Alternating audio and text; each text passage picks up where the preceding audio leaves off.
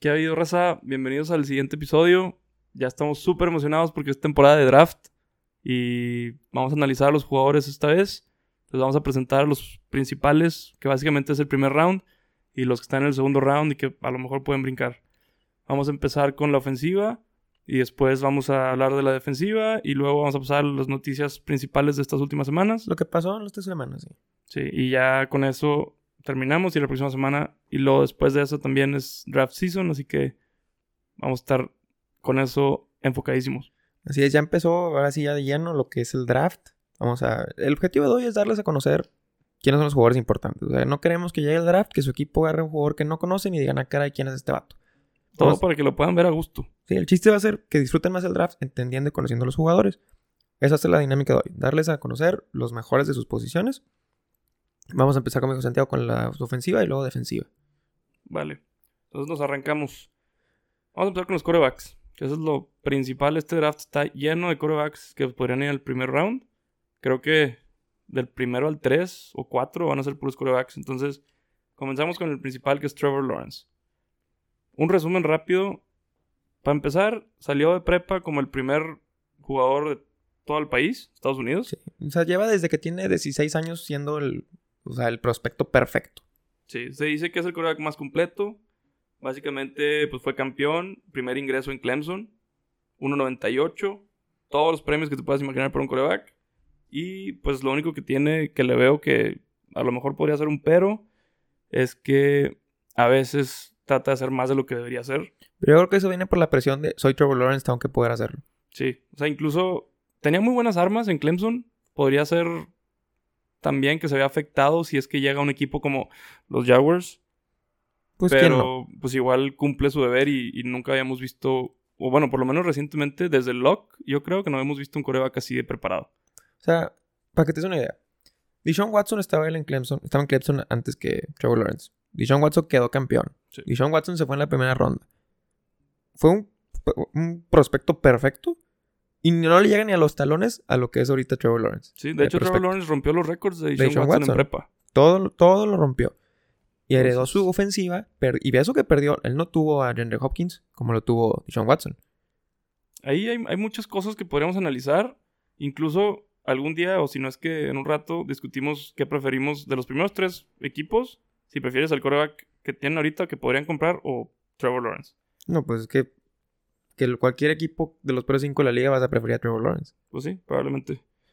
Bueno, brincamos al siguiente. Zach Wilson. Esa es la estrellita de este draft. Se supone que es la joya que está escondida. Yo no estoy tan de acuerdo, no sé. Pero vamos a un resumen rápido. Es un excelente talento proyectarse dice número 2 a los Jets. Por ahora. Adam Schefter ya dijo. Ya le di la bienvenida a Nueva York. Pues vamos a ver, no lo sé. ¿Qué lo hace tan especial? Bueno, para empezar, su talento nato al estilo Jonah, Josh Allen y Mahomes o sea, lanza pases con el puro brazo y lo pone donde quiere. Es un jugador de riesgo definitivamente, por falta de experiencia más que nada y su estilo de juego. O sea, no es un coreback pulido. Es un coreback... es que viene de una escuela pequeña. Exacto. Y además una de las mejores líneas de todo el país. O sea, no ha tenido tanta dificultad como ha tenido Trevor Lawrence jugando contra un Alabama. Pero lo que mostró en sus días de entrenamiento, en toda la temporada pasada, en su pro, o sea, tiene el brazo para hacer lo que es Mahomes ahorita. O en años, Allen, más que En años anteriores, un quarterback de BYU no hubiera sido ni considerado para el top 10. Exacto. Pero por el nivel de competencia. Pero luego llegan los Josh Allen de Wyoming y los Carson Wentz en su momento de Dakota del Norte o del Sur, ya ni sé de qué universidad venía. Entonces se quita el estigma de no puedes ser un buen quarterback si eres una universidad chiquita. Pero aún así yo tengo mis reservaciones sobre Zach Wilson. Sí, yo también. Definitivamente hay una parte de él que te debería dar miedo si eres el, gerente general de un equipo. Porque. Imagínate que es el gerente general de los Jets, quédate ahí. bueno, sí, de los Jets. Porque necesitas un coach que lo enseñe a ser buen coreback. Necesitas. Él necesita, a diferencia de Trevor Lawrence, yo creo que él sí necesita más, más paquetes alrededor. Sí. La línea ofensiva, los receptores. Entonces, si va a entrar a Nueva York, aparte de jugar en el clima adverso, que es allá el frío, la nieve y el viento, no es el coreback más grande y fuerte del mundo. Entonces, sí necesitarías tener a su alrededor varias piezas. Sí, incluso, bueno, vamos a ver, porque igual... Yo, yo no lo pondría por encima de Justin Fields. Sí, no, yo tampoco. Pero de hecho, pues vamos a brincar. Pero última cosita, bueno, pues sí, definitivamente es un jugador de alto riesgo, pero lo que tiene es que es muy rápido y es muy atlético. y no parece, pero sí lo es. No, no. sí puede cumplir jugadas con las, con las piernas. Y bueno. Mira, algo que tiene a su favor antes de terminar con él. Pro Football Focus lo ranqueó como el segundo mejor coreback de, de colegial. Por encima de Justin Fields, por encima de Mac Jones. Bueno, no, Mac Jones fue el uno, de hecho, perdón. O sea, fue Mac Jones, luego fue, luego fueron los Trevor Lawrence y los Justin Fields y los Kyle Trask. O sea, sí tiene, jugó muy bien en colegial. Sí. Pero, creo que no tuvo la misma competencia que otros quarterbacks, pero sí es muy bueno. Pero jugó muy bien. Entonces, si yo fuera Jets, si lo agarro, estoy muy contento. Entonces, bueno, Justin Fields es un coreback que viene siendo la competencia desde prepa de Trevor Lawrence. O sea, estuvieron en campos de entrenamiento juntos, estuvieron en colegial juntos, llegaron a playoffs de colegial juntos. La diferencia fue que él no empezó desde novato, desde freshman, porque estaba Jake Fromm enfrente de él en Georgia. Sí. Y se tuvo que ir a Ohio State y le quitó la chamba a Joe Burrow. O sea, Joe Burrow se fue a LSU porque le ganó Justin Fields en los entrenamientos. Básicamente es el coreback que debía ser el número 2. Pero pues, ahí les va un resumen de por qué, más o menos por qué está batallando. Está proyectado 3 o 4. O sea, 49ers o Falcons o lo que haga Falcons, vamos a ver. Luego, pues bueno, fue la competencia directa de Trevor Lawrence. Actualmente está cayendo en el draft. Hay diversas cosas por las que eso podría estar pasando, pero una de ellas es que es de Ohio State. Y no tiene un muy buen eh, track record. O sea, no, no había un buen quarterback de Ohio State. Recordemos Haskins. Sí, y no, contra los grandes, contra Alabama y, Clemson, no resultó ser realmente lo que se esperaba. Contra Clemson tuvo. Su mejor juego de la temporada fue contra Clemson. Fue contra Clemson, claro. Luego batalló mucho contra Alabama, pero ¿quién no batalla contra Alabama? Trevor Lawrence. Trevor Lawrence. O sea, sí batalló, pero. Bueno. o sea, simplemente dio lo que se esperaba. Ahora, ahí te va. ¿Qué lo hace tan especial a Justin Fields? Súper eh, puntual con sus pases. Físicamente. Y lo compararon con, Cam Newton. Es, eh, le dicen, es un pequeño Cam Newton. Sí, literal. Entonces, pues ahí también la corrida, los pases. O sea, ya, ya, ahorita, si no eres un coreback como Zach Wilson, Trevor Lawrence y Justin Fields, que todos pueden correr, estás batallando. O sea, ya de entrada estás perdiendo sobre los demás. Pero bueno. El siguiente es Trey Lance, y este lo voy a hacer un poquito más corto por cuestión de tiempo. Trey Lance es un coreback que no está pulido, pero dicen que es el que más talento tiene natural. Trey es el más fuerte, es el más rápido. Como resumen, Trey Lance viene de la Universidad de Dakota del Norte, que es de donde viene Carson Wentz. Y él nada más jugó una temporada. La temporada pasada no jugó porque le dieron a los jugadores la opción de, no, te da miedo COVID, puedes no jugar.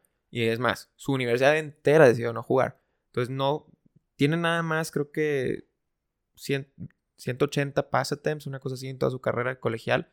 Entonces realmente hay muy poquito que verle, pero lo que se le ve es muy bueno. Sí, lo que dicen es que, bueno, además de su talento físico y mental, él podría ser que esté atrás de un coreback titular algunos años y ya dé el brinco. Sí. Se supone que él estuvo a cargo de la ofensiva adentro del campo mucho más que otros corebacks. O sea, él tenía que manejar eh, las jugadas aparte de lo que mandaba el coach. Y eso no se ve tanto en colegial. Entonces, ojalá surja para algún equipo que espere, no sé, como los Packers del año pasado, agarrar un coreback cuando ya tienes un titular superestrella y esperar que dé el brinco pues, para después. Hizo Chiefs eso con Mahomes, lo dejó atrás de Alex Smith. Entonces, él tiene todo lo físico del mundo, pero está, o sea, su comparación que le dicen es Taysom Hill que sí puede lanzar. Sí. Esa es la comparación que se le da, porque tiene todo lo físico. Que puede lanzar bien. Pues no, o sea, que tiene el brazo, tiene el brazo monstruoso pero no es los, el top 3. O sea, ojalá salga, pero necesita trabajo. Necesita trabajo. Y aparte experiencia. Experiencia pues es, lo que decíamos de Josh Allen. Pues sí. O sea, yo lo, Josh Allen jugó muy mal. Josh Allen. Josh Allen jugó muy mal las primeras temporadas. Las primeras dos temporadas. Claro, porque es el tipo de coreback que necesita mucho entrenamiento. Exacto. Entonces, Trey tiene que quedar en la situación, una situación inteligente, en un equipo que no lo va a apresurar, que no se va a presionar en ya tiene que jugar al novato. Me gustaría ver un Atlanta detrás de, Matt Ryan. Sí, un rato que aprenda de alguien que sabe jugar como coreback profesional y además que pueda aplicar su atleticismo. Sí. Pero bueno, pasamos a Mac Jones. Mac Jones se está proyectando irse muy arriba, para mi gusto. el número 3 puede llegar a ser en San Francisco. Igual Adam Schefter ya dijo que él se va a ir en el 3. Sí. Pero bueno, según yo, es no más que un eh, líder ahí, o sea, en la oficina te va a manejar el juego y no, se mueve mucho. Sus pases no, son muy puntuales afuera de las 10 yardas. Se supone que adentro de las 10 yardas es de los más eh, puntuales. Pero fuera de eso, no veo por qué lo quiere San Francisco. Pero bueno, ese análisis lo vamos a tener después, el porqué de los equipos, pero... La cosa de Mac Jones es que tienes que... ¿Hasta dónde separas el equipo alrededor con su talento? Sí, Fue calificado como el mejor quarterback por Football Focus, ganó el, campeonato, estadísticas increíbles, pero en Alabama con Davante Smith, con Najee Harris, un rato Jalen Waddle, entonces... Sí, no, no es lo más óptimo para cuando escoges un coreback. Ahora, se puede decir lo mismo de Tua el año pasado, pero Tua ha presentado diferentes talentos. Pero regresando a San Francisco, que si lo agarra o no lo agarra, compáralo con Jimmy Garoppolo, es un coreback muy similar a Jimmy. ¿Sí? Es posiblemente mejor que Jimmy. Muy probablemente. Entonces, pues si Kyle Shanahan quiere ese tipo de coreback para su ofensiva, pues es perfecto. Es un coreback que no comete errores, que distribuye la bola, que no se va a volver loco ni, ni se craquea bajo presión. Entonces, le puede gustar eso. Eso es lo que él tiene, que ya se le sabe que sí puede hacer muy bien. Ahora, también, y es algo que pasa mucho en los jugadores de Alabama, Mac Jones, no creo, siendo de Alabama, que llegue a crecer mucho en la liga. Porque los corebacks de Alabama presentan ese problema muy comúnmente. No, no ha habido ningún coreback con Alabama. El, o sea, Tua, pues, y ojalá. Entonces, vamos a ver por qué Mac Jones se iría número 3 cuando existe Justin Fields, que es un talentazo.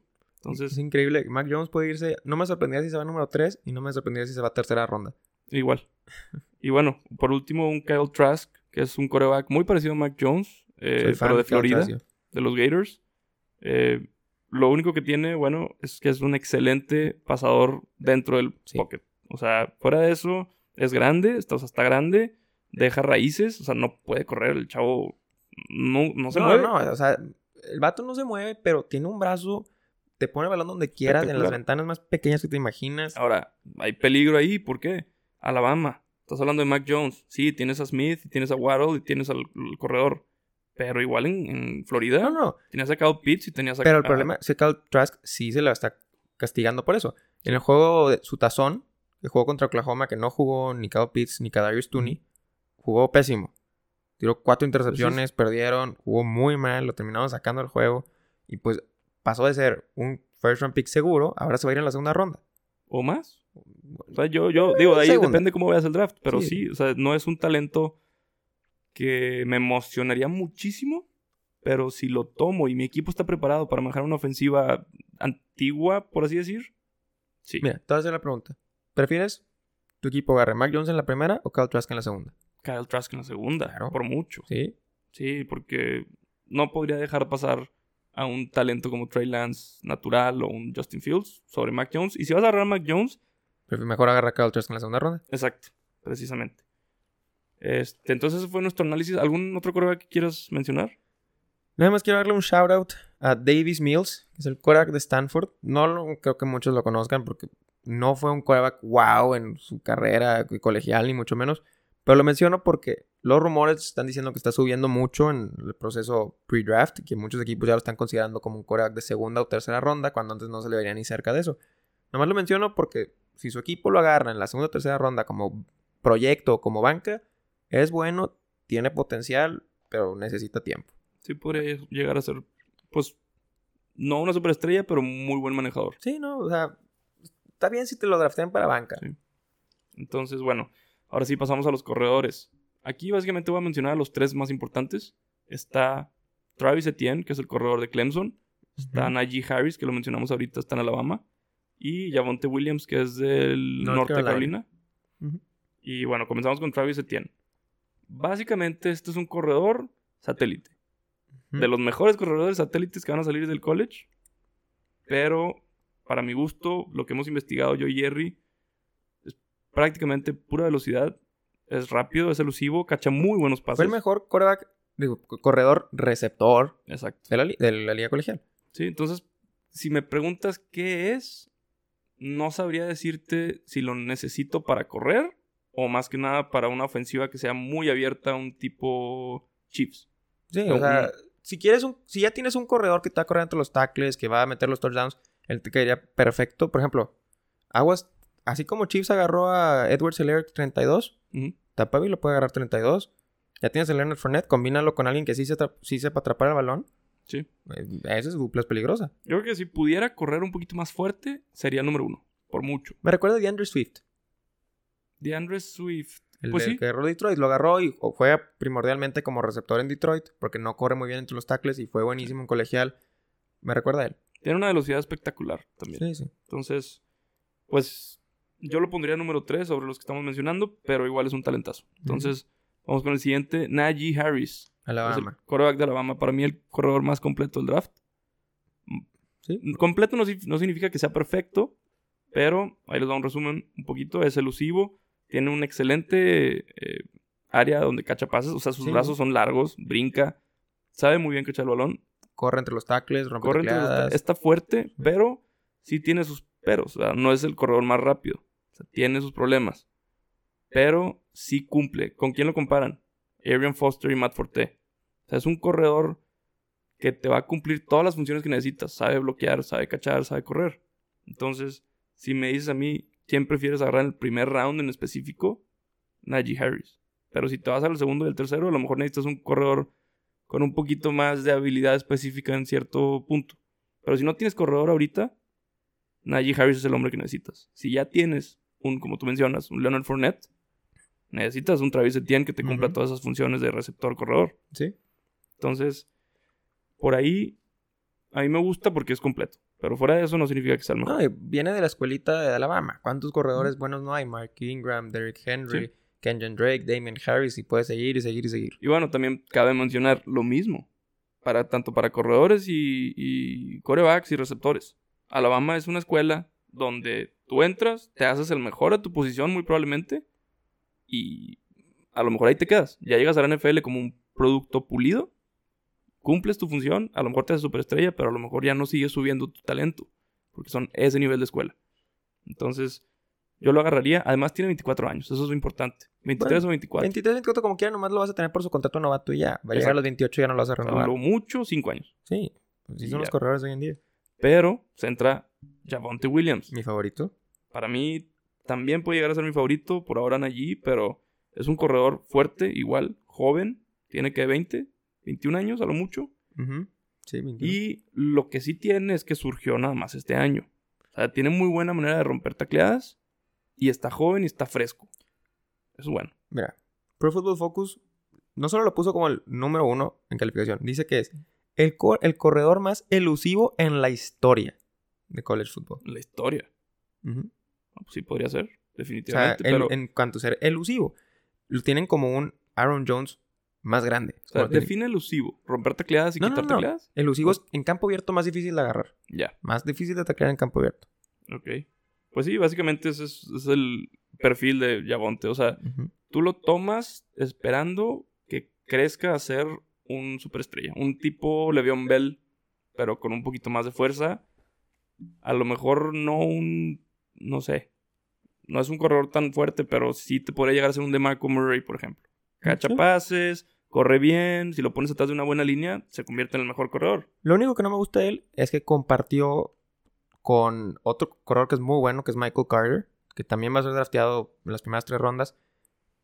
son dos buenísimos corredores y compartieron mucho la bola. Entonces, si lo vas a draftear para que sea tu caballito de tres downs, no, tiene, no sabemos si rinde físicamente. Sí, digo, la NFL te prepara también. O sea, a lo mejor no rinde el primer año porque los rookies a veces se estancan, pero ya en el segundo, quién sabe si el, gimnasio. Sí, no, no. O sea, no. no estoy diciendo que es algo malo. Lo único que no me encanta de él.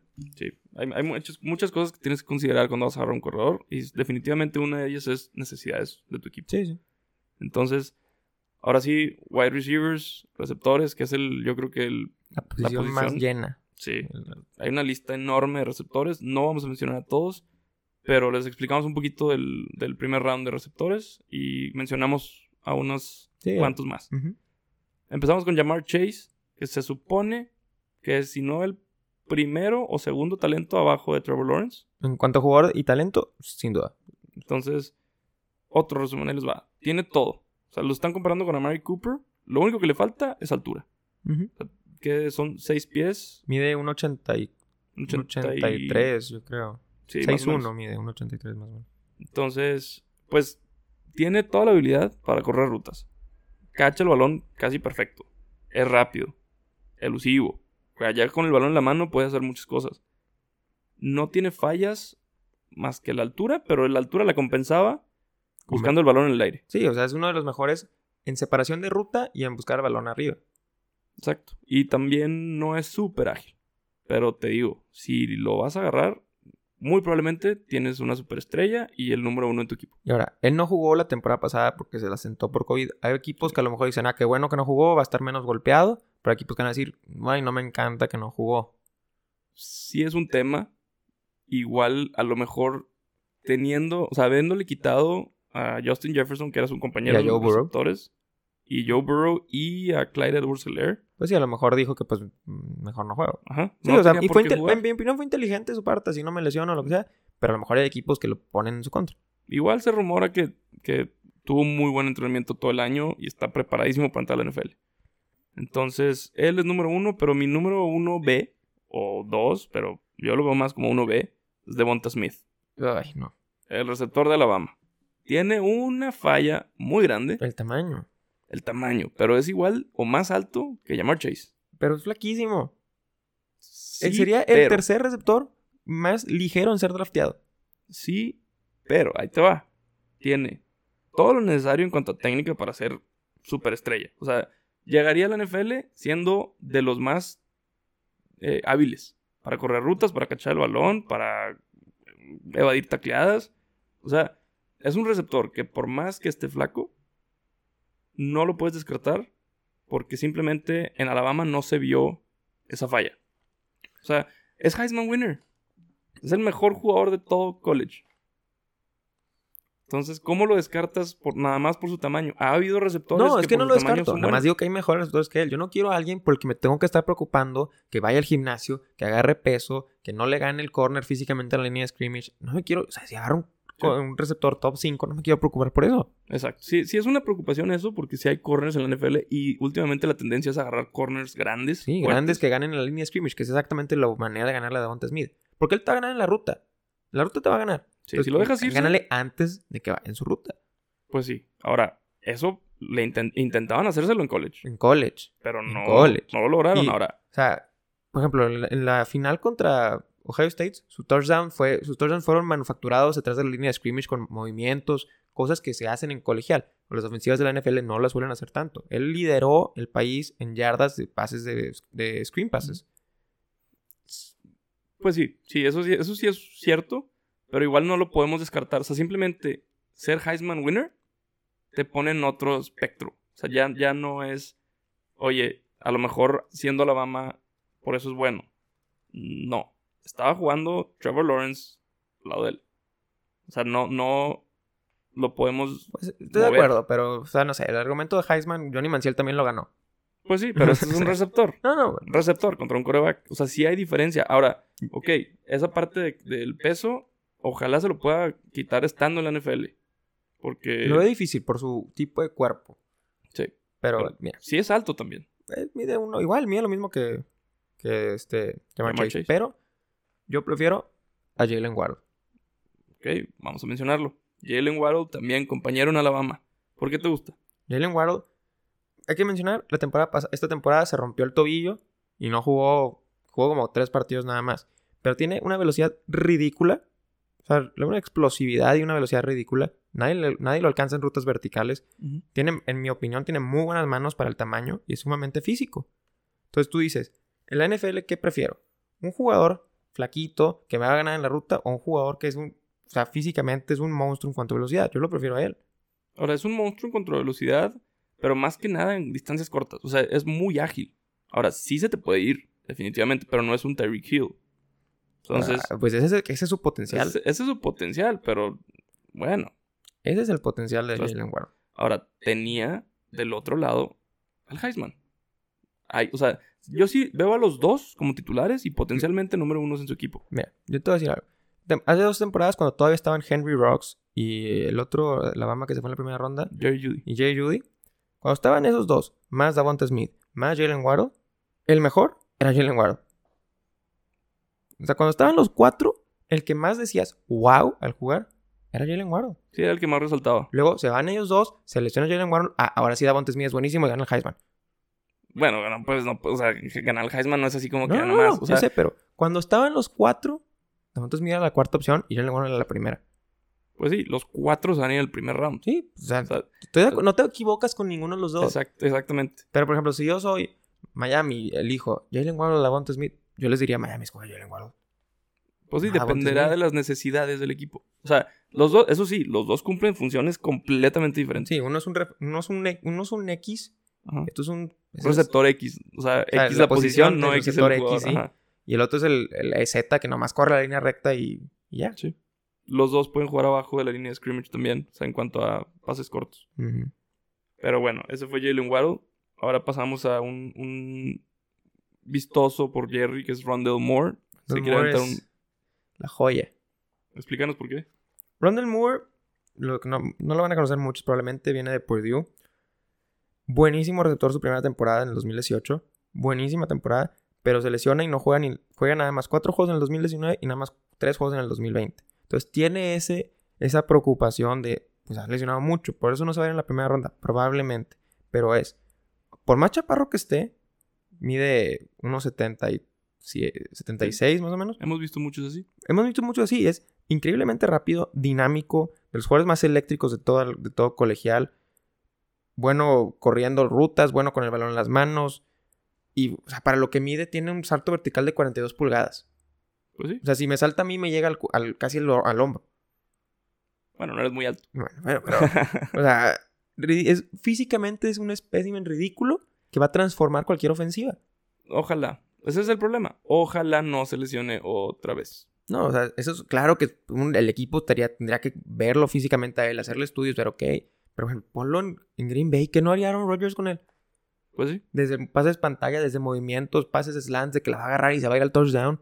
Sí, al final del día, esta es una clase de receptores enorme.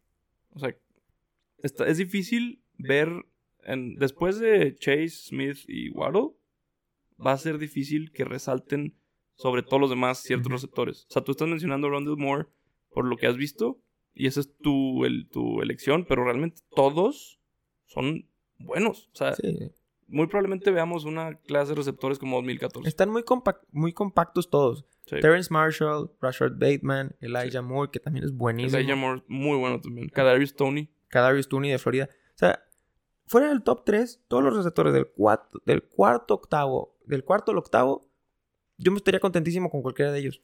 Y cualquiera de ellos podría ser el cuarto receptor del draft. Sí, sí hay, un, sí, sí hay una diferencia entre los primeros tres y el ala cerrada, que es Kyle Pitts, ahorita vamos a hablar de él, y los demás receptores. O sea, todos podrían ser titulares. Bueno, no todos, los, que son buenos, ¿verdad? Sí. Y los primeros tres receptores de Kyle Pitts podrían ser superestrellas de la liga. Fácil. Entonces, si tú estás en una posición que necesitas un receptor, muy probablemente das el brinco, si es que estás vacío en receptores. O sea, te Pero es que te va a llegar uno, o sea... Te va a llegar uno bueno. Si, si, estás, si, si tu equipo está por ahí del 18 al 27, te va a llegar uno, uno muy bueno. Por ejemplo, para mí el más underrated, digo, es el Elijah Moore, que viene de Old Mississippi. es muy ágil, ¿verdad? Es sumamente ágil. Muy buenas rutas. Tiene, tiene un físico decente, pero tiene las, de las mejores manos de la liga.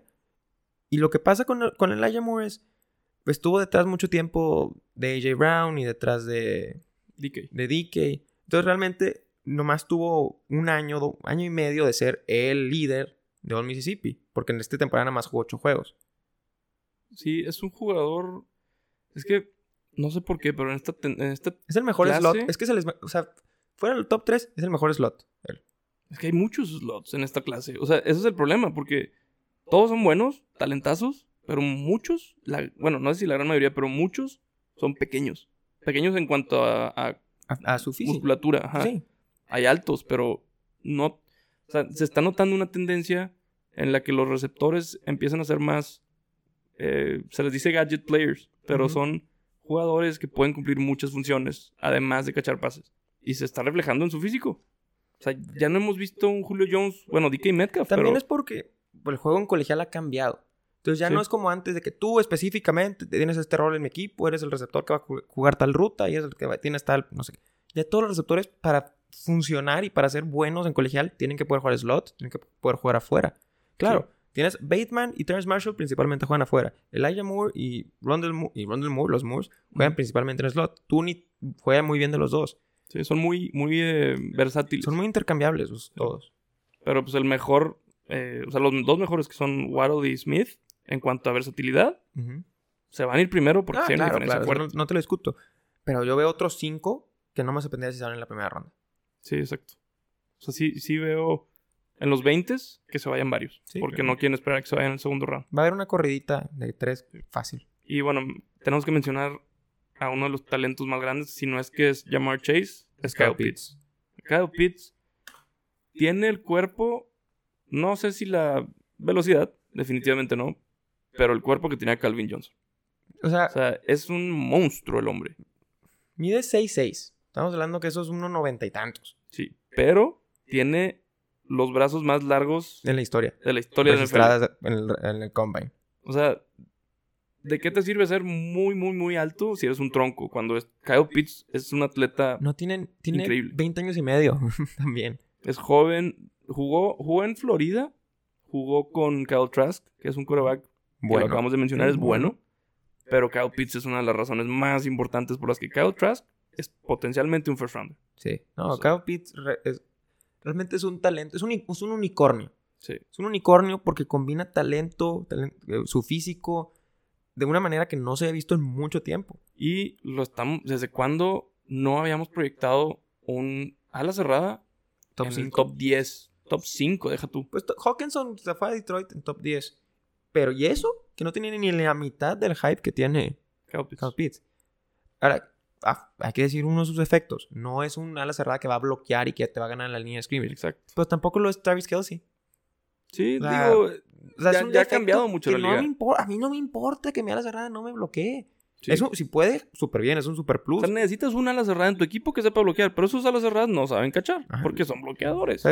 En, el, en 2020, Kyle Pitts tuvo 65 targets, 0 drops. Repíteme eso. 65 targets, 0 drops esta temporada. Nada más jugó 8, juegos. No, no importa. y tuvo 12 touchdowns. O sea, tuvo más de un touchdown por juego. O sea, era, la superestrella de, de, Gators. Claro. Y permitía que Kadarius Tony tenga la temporada que, que tuvo y el talento que tiene, bueno. O sea, si tú eres un equipo que necesita un receptor, considera sacado Pitts. Aunque nada más necesitas un receptor. Porque no puede ser. O, sea, entre. Sacado Pitts es una ala cerrada que te puede jugar abierto. Ajá. Sin problema. O sea, le compitió a Patrick Surtain y a todos los corners del, colegial que son de los mejores y les competía como si fuera el mejor receptor de la, de la división. Sí, sí. Eh, eh, hace mucho que no se veía algo así. Y me sorprende que sea la cerrada. Porque sí puede cumplir la, función. Si, si, fuera un receptor, te lo compro. Que puede ser muy buen receptor, pero no, no tiene la rapidez. Por el tamaño, que viene derivada del tamaño. Exacto. Pero no, es el mejor prospecto a la cerrada, yo creo que de la historia. Desde, dicen que desde Vernon Davis. Sí, de hecho es ojalá su carrera sea como se espera, porque jugadores como él, que las expectativas suben a un nivel top 5 del draft, suelen a veces no terminar siendo así y es... O sea, les afecta mentalmente. Entonces, ojalá no y termine un equipo que esté bien construido. Pero bueno, pasamos a... Nomás déjame mencionar, el problema con esta clase de Titans es que tienes el mejor de la historia y luego no hay muchos otros Titans. Pat Fryermouth y a lo mejor Revin Jordan de Miami, pero realmente no, si tu equipo necesita Tyrant y no eres Cincinnati o Miami, no te va a llegar un Tyrant bueno. Exacto. Básicamente. Sí, ojalá próxima temporada salgan más porque porque esta está muy escasa. Sí, está muy escasa y por eso mismo no los iba a mencionar porque es difícil saber cuándo se van a ir. Pero bueno, o la línea ofensiva la voy a mencionar rápido. Tenemos que pasar a la defensiva, pero los más importantes son Penny Sewell, el de Oregon, Elijah Vera Tucker, que son todos estos son tackles y, Elijah Vera Tucker es Gar. Es, sí, muy probablemente sea Gar. Y Rashawn Slater, que también podría ser Gar porque es chaparro. ¿De dónde viene Rashawn Slater? Es un equipo morado, pero no me acuerdo de la universidad. Uh, Rashawn Slater es de Northwestern. Northwestern. O sea, él, Rashawn Slater, no, no había jugado en, fútbol, llegó a la universidad a ser un chavo inteligente más de Northwestern, se pro en el equipo, eres buenísimo, te vas a ir en la primera ronda jugaste súper bien contra Chase Young en, el año cuando Chase Young fue el mejor jugador de la liga. Entonces, va a ser él y su van a ser top 10 los dos. Sí, y quién sabe, Elijah Vera Tucker, es que en el draft, normalmente toda la temporada de draft, que es un mes, el mes de abril, tantito antes, marzo, se estima un orden. Pero a la hora del draft, brincan los tackles. Brincan y rápido. Sí, pues nada más, nomás necesitas que agarres uno para que otro equipo se apanique, que no me vaya a llegar el otro y... Y se van así rapidito. Entonces yo sí veo que, que Elijah Vera Tucker también brinque. El número uno desde hace tiempo era Penay Sewell. Se ha mezclado últimamente. Se está cambiando. Se está cambiando. Pero Penay Sewell ya lleva mucho tiempo siendo... Que la expectativa es que se vaya en el top 10. Es un tackle de Oregon fuerte, muy violento. No es tan grande, pero sí lo suficiente como para ser titular en la liga y por muchos años. Entonces, para no quedarnos ya más tiempo en la ofensiva, vamos a brincar a la defensiva. Explícanos, no sé, comenzamos con los corners. Los corners es la, va a ser la posición más activa temprano en el draft. O sea, este draft está muy interesante porque no me sorprendería si el top 10 son puros ofensivos. Definitivamente, considerando que se van a ir, está más ofensivo. O sea, se van a ir cuatro, tal vez cinco corebacks, se van a ir tres receptores, se va a ir un Tyren, se va a ir un tackle. Entonces es posible, a lo mejor ah, termina siendo Dallas en el 10 que agarre el primer defensivo. Pero, pero igual, cabe mencionar que también la tendencia es esa, que se estiman los mejores y a la hora los, los equipos quieren, los equipos ya están buscando más jugadores dinámicos ofensivos, más super ofensivos, porque venden más y hacen más diferencia. Pero lo que está haciendo esta, esta corrida en corebacks y receptores es que los equipos que buscan jugadores defensivos, que están en el 9, 10, 11, les va a caer el mejor jugador defensivo. Sí. sí, está, está, hay, hay un desbalance, pero por lo mismo, cada draft es diferente. Y cada draft presenta sorpresas en el top 5 o top 6, 7. O sea, ¿te acuerdas cuando salió Leonard Fournette en el que 4? Ajá. Sí es Leonard Fournette, pero oye. Sí, era muy temprano. O sea, va a haber sorpresas, sí, pero no me sorprendería si el primer defensivo drafteado es Patrick Surtain en el 10 a Dallas. Sí. Para mí, Surtain es el mejor corner, te puede jugar hasta de safety, sumamente físico, jugó contra los mejores receptores de toda la NSAA, fue rankeado por Pro Football Focus como el segundo mejor de este corner. Pues es el hijo de Patrick Surtain. Y es hijo de un jugador del NFL, entonces. O sea, equipos que a lo mejor, pues en cuanto a inteligencia de juego, les va a llamar la atención. Exacto. Si Patrick Surtain cumple todas las cajas, las, las check. Atléticamente, ¿cómo lo ves? No es, no es así como que tú digas el corner más rápido del mundo, el más ágil, pero lo que le falta en talento físico lo tiene en inteligencia y lo tiene en instintos. Te va a ganar la ruta por pura experiencia lo va a detectar que vas a correr, lo va, lo va a aparejar muy bien. Entonces, realmente es un cornerback estándar de Alabama. Ha habido muchos, no todos les ha ido muy bien en la NFL, pero es el prototipo perfecto de Nick Saban. a mucha gente le recuerda a Minka Fitzpatrick, nada más que él jugó un poco más de corner que de safety, pero podría jugar de safety. Sí, yo creo que la inteligencia en los jugadores de Alabama en defensiva es sumamente importante. O sea, traen mucho a la NFL. Lo más, para mí, todo lo que necesitas saber de Patrick Surtain es que él llegó a Alabama y fue titular en su primer año de freshman, en la defensiva. Pues sí. O sea, ¿cuántos, ¿cuántos han llegado a hacer eso en Alabama? Muy poquito. Esos chavos, o sea, los defensivos de Alabama tienen muy buen historial. Sí. Pero segundo mejor corner. El segundo y tercero, la verdad es que yo lo veo como un empate. Porque tienes a Caleb Fairley de Virginia Tech y tienes a JC Horn de Carolina del Sur. Caleb Fairley ya se, se veía como el mejor cornerback del draft, el primero que iba a ser drafteado sin duda alguna. ¿Qué pasa con él? No juega este año, se lesiona la espalda, hay, hay gente que dice, ah, caray, no me gusta esa lesioncita que trae. Es que son lesiones que pueden durar tiempo. Exacto. que se pueden presentar después. Eso es el, lo que le están poniendo incómodo a la gente de considerarlo como el mejor. Pero tiene increíble velocidad, o sea, sin duda de las mejores. Tiene el, físico perfecto, el tamaño ideal para un corner. Tiene seis intercepciones en dos temporadas, que realmente es, tú dirías son poquitas, pero no, no son poquitas. No, sí es mucho. Eh, y digo, no, su esquema de juego de Virginia Tech no es muy de man to man, entonces hay quienes dicen, pues es especialista en zona y lo que tú quieras. Pero yo lo considero física y talentamente como al par de Patrick Surtain. El problema es ese, no jugó la temporada pasada y tiene una lesión de espalda. O sea, ¿cómo los ves yéndose? Primero Patrick Surtain. Primero Patrick Surtain, eso no tengo duda. ¿Y después? Es lo que digo. Puede ser Fairley, dependiendo cómo están saliendo sus exámenes médicos estas últimas semanas. O puede ser JC Horn. Últimamente yo he visto mucho hype, escándalo de JC Horn. Es que JC Horn tuvo lo que, lo que mejor te puede pasar. Un Pro Day donde corriste súper rápido. Pues sí, eso brinca. Eso, si tu Pro Day corres súper rápido y saltas muy alto, tus tus expectativas en el draft van a mejorar. Pero nada más eso, cubrió los mejores receptores y a las cerradas. Sí, es súper bueno. O sea, es súper bueno. Tiene. Pero me da risa que en Pro Football Focus tienen su mejor atributo como mentalidad ganadora. Pues eso es lo que tenía Jalen Ramsey. ¿Estás de acuerdo? sí, en un corner es muy importante a veces. O sea, es muy bueno, pelea muy bien. Él es muy bueno en man to man, a diferencia de Caleb Fairley, él tiene eso como uno de sus pluses. Eh, y lo, consideran como un. Su comparación es Drake Patrick de Arizona. Que es Drake Patrick, un cornerback alto, flaco, que es especialista en man to man, que batalla un poco con la zona y con la lectura de juego. Porque JC Horn es un talento físico. A diferencia de Surtain, a él le sobra lo físico y lo mental, les dicen que su atributo principal, como digo, es el carácter, pero en cuanto a su inteligencia de juego y su tacleo son sus debilidades. Hay quienes no les va a importar.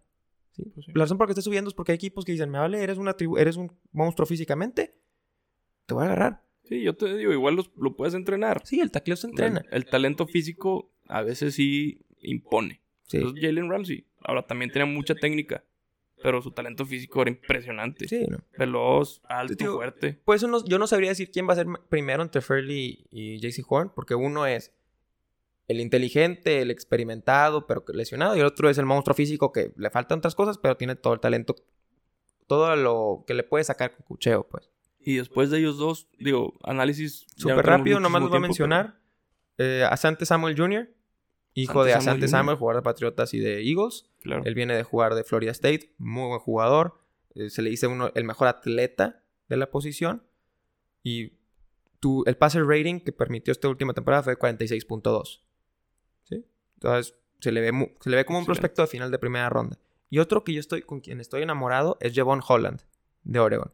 Okay. Jevon Holland no jugó la última temporada por COVID. Empezó desde su año de freshman como safety, que tuvieron que mover a corner en Oregon porque les necesitaban un jugador de corner, pero desde ahí ya ves la versatilidad que tiene. Tuvo un temporadón de safety y tuvo un temporadón de corner. Problema de por qué no saber muy alto es por el eh, quienes no les encanta que no tuvo así como que eres corner, eres safety, no sé qué, no sé qué eres, y no jugó la última temporada, entonces dio menos tape para que los equipos decidieran qué posiciones. Ahora, ¿crees que sea un híbrido como, como Tyron Matthew, como Minka Fitzpatrick? Yo creo que sí. nada más no yo creo que sí, porque sus atributos principales son su lectura de juego, el tacleo, y que siempre está alrededor de la bola, los instintos que tiene. Esos son sus atributos. Sus debilidades son la explosividad y la velocidad. O sea, muy probablemente lo que mencionas es son los buenos atributos de un safety, no de un corner. ¿Quién sabe cómo Pero o sea, lleva dos años sin jugar de safety porque jugó de corner y luego no jugó el 2020.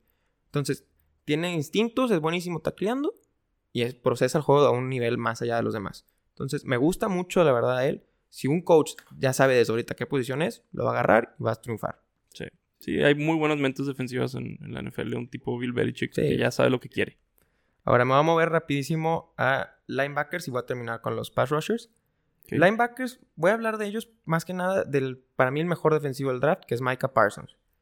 Micah Parsons jugó en Penn State. Fue considerado por Pro Football Focus como el mejor defensivo de la temporada pasada. Digo, del 2019, no jugó el 2020. Entonces, lo que pasó con Micah Parsons son dos cosas. Él tiene talento para irse top 5, pero uno, los linebackers generalmente no se van muy alto en el draft. O sea, no, no ha sucedido con un linebacker como que el valor posicional no es tan importante, no se le ve tan importante, pues. Sí, hay equipos como el que mencionamos, Browns, que no tienen linebackers superestrellas y no los necesitan.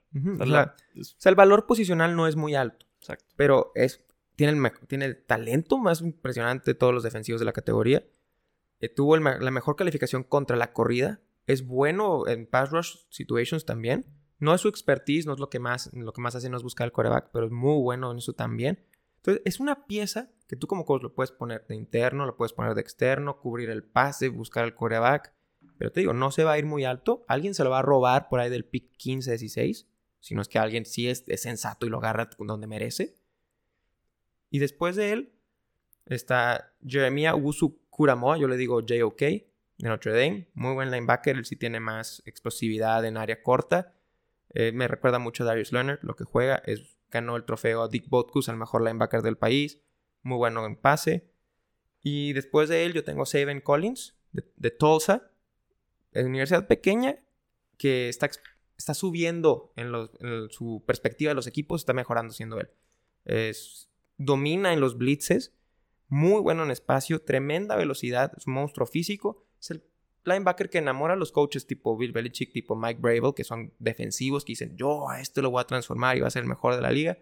Él es el proyecto del draft. O sea, sí hay talento de linebacker en este draft, pero lamentablemente la hay posición está evaluada. O sea, Micah Parsons es el mejor talento en la defensiva. J.O.K. es muy bueno también. Y Saban Collins es el proyecto del draft, es él. O sea, él es el... ¿Te acuerdas del de, Bills, Jermaine Edmonds? Jermaine Edmonds, sí. O sea, super atleta. Super atleta que llegó a la NFL a los 19 años. O sea, que, un que fue en ese entonces McDermott que dijo, yo a él lo voy a transformar en el mejor linebacker de la liga y está en ese proceso. Pues sí. a, eso me recuerda Saban Collins. O sea, ¿los tres crees que sean eh, linebackers transformadores de, defensiva? Sí, los tres. Bueno, JOK, lo que tiene un techo más limitado, pero te va a llegar y va a ser un titular del día uno. Sí, es está pulido ya. o sea, está pulido, va a llegar bastante un titular del día uno, pero no tiene el potencial que tiene Saban Collins o Micah Parsons. O, lo otro que quiero mencionar, Jamin Davis de Kentucky. Jamin Davis de Kentucky tiene el atleticismo, tiene el tamaño, pero nada más jugó un buen año en Kentucky.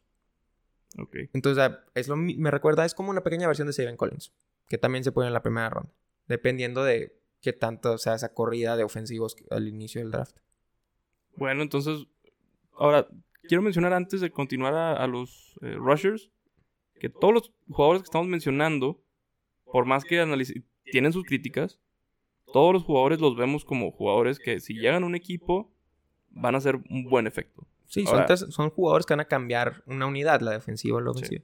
Entonces, yo creo que en la semana hacemos un, post, les, listamos a todos los jugadores que pusimos para que al momento de ver el draft sepan a quién están agarrando sus equipos y se emocionen más de lo que normalmente. De lo, que harían si no supieran quiénes son. Exacto. Entonces voy a terminar con la línea defensiva.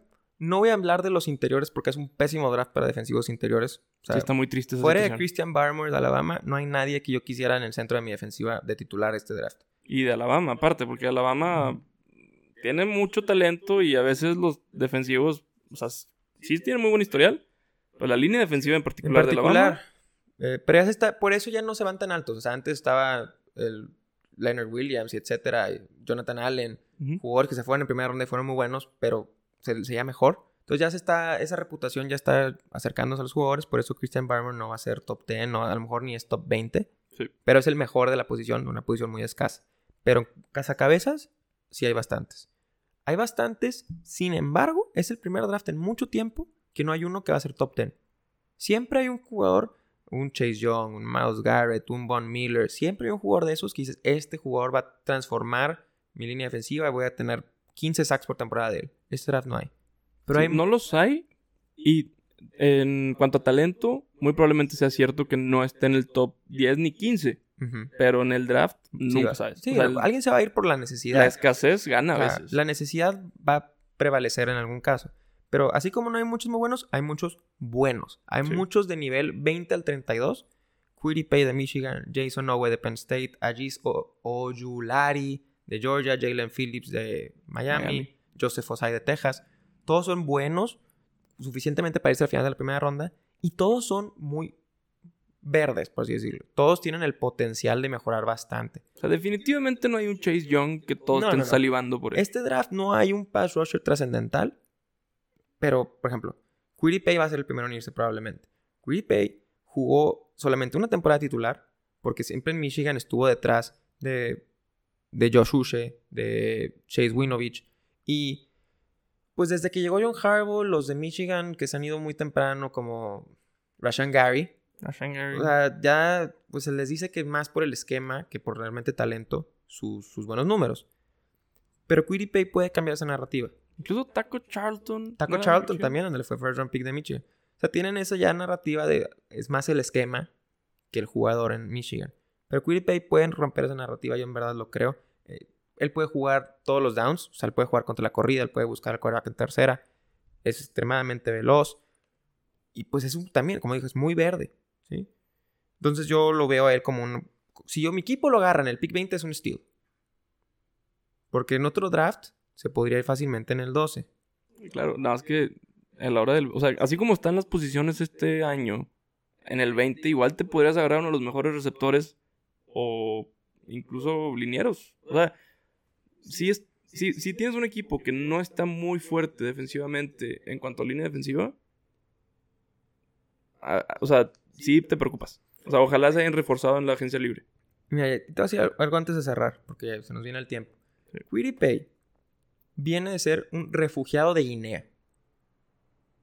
¿Sí? Ok.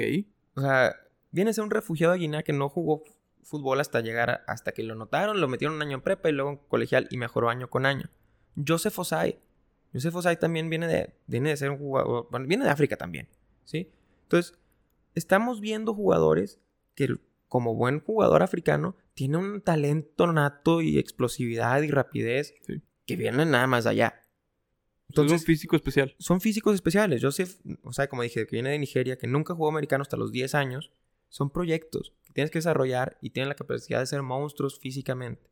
Pero y sí los hemos visto en la NFL, sí pasa. Muy poco. O sea, está el caso de Ezekiel Lanza, que no creo que haya recibido el mejor coach en Detroit, por ejemplo. Pues ahora sí tuvo su efecto. Sí, fue un, jugador de renombre.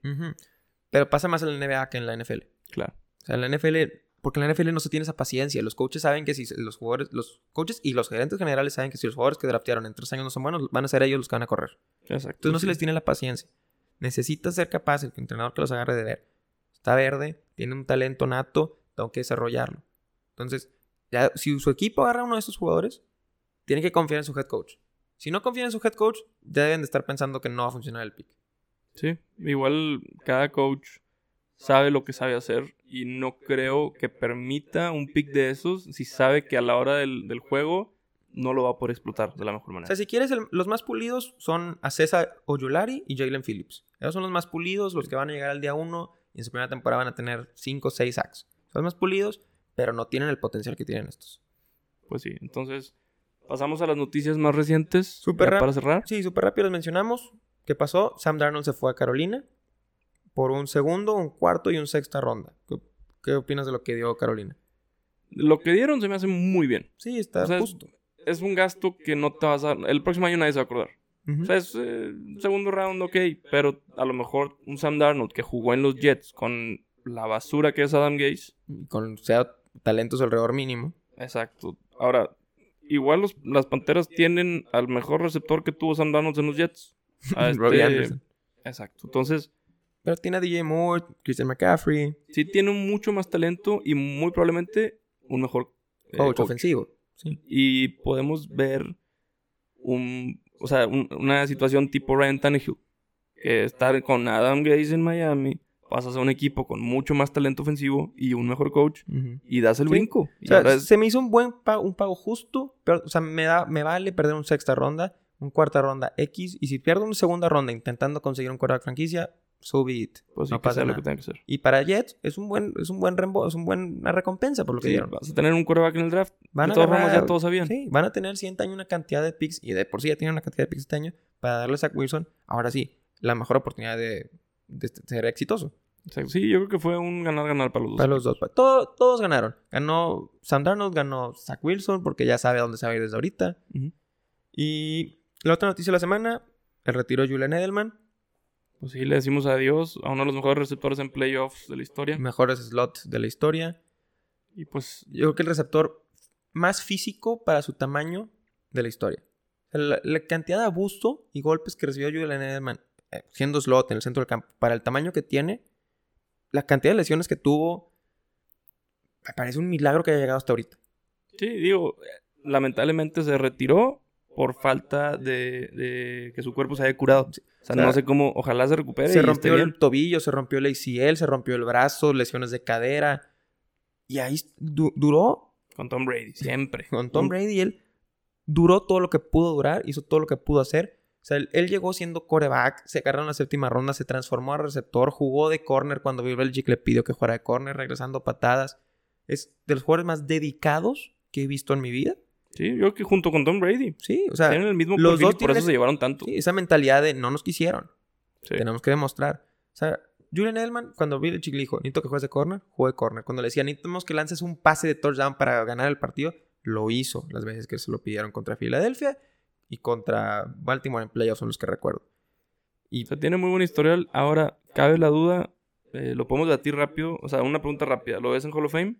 Yo no lo veo en Hall of Fame, pero no me sorprendería y estaría muy contento si lo meten porque sus números en temporada regular son mediocres, o sea, son average, son promedio. Pero es el segundo mejor receptor en la historia en playoffs. Segundo, yo creo que eso te mete al Hall of Fame. El segundo receptor de toda la historia con más catches, segundo receptor de toda la historia con más yardas, es también top, es top 10 en touchdowns. ¿Y cuántos juegos no ganó Patriotas gracias a las actuaciones de Julian Edelman? El Super Bowl contra los Rams, el Super Bowl contra Atlanta, el Super Bowl contra Seattle. En los tres Super Bowls le fue decisivo. Uno fue MVP, otro ganó touchdown del que ganó. Y el... Junto con Tom Brady hacían muy buen match entre lo que le gustaba hacer a Tom Brady y lo que sabía hacer Julian Edelman. Entonces, hay mucha gente que te va a decir que Julian Edelman es un producto de Tom Brady. ¿Y es posible? Yo estoy totalmente en contra. Es posible que... sí, pero no hay uno sin el otro. O sea, los últimos años sí. Pero sí hubo ciertos momentos en los que Tom Brady estuvo solo. Pero, o sea, no podemos minimizar el talento de Julian Edelman como una leyenda de la NFL. de los cuatro Super Bowls que Brady jugó con Edelman, bueno, estando Edelman prominentemente en el equipo, el único que perdió fue el que no jugó Julian Edelman. Contra Philadelphia. Bueno, puede ser. O sea, puede ser que. Es un siempre fue factor determinante. Sí.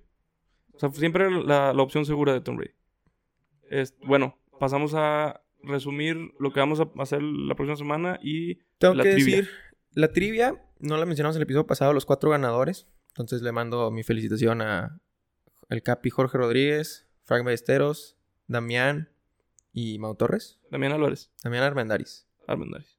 Damián Armendaris. Ustedes cuatro que ganaron, muy bien, un aplauso. Todavía nadie llega a tres, les recordamos que hay un premio para primero ganar tres. Guizar lleva dos y hay una lista de quienes han ganado una vez. Entonces sigan participando, al pronto ojalá alguien llegue y lo podamos presumir. Y... la parte de lo que vamos a postear a los jugadores. Vamos a postearle la lista a los jugadores y los vamos a invitar a participar en una competencia de mock draft que vamos a abrir en la página nfl.com. La vamos a abrir para que el que quiera participar pueda. Eh, realmente no necesita ser un súper conocedor porque principalmente es suerte, realmente. Sí, es una ruleta. O sea, fuera de los top 10 ya va a ser adivinarle. Cualquiera puede participar, cualquiera puede ganar. Lo vamos a poner en Instagram. Falta todavía dos semanas para el draft, no hay prisa.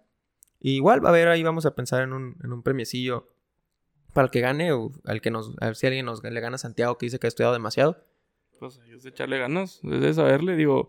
O sea, es, un, es un draft interesante porque hay muchas necesidades y muchos jugadores parecidos. Sí. Entonces, muy probablemente lo que se espera que suceda no va a estar ni cerca, más que fuera del top 5 o 6. Así es, quédense atentos.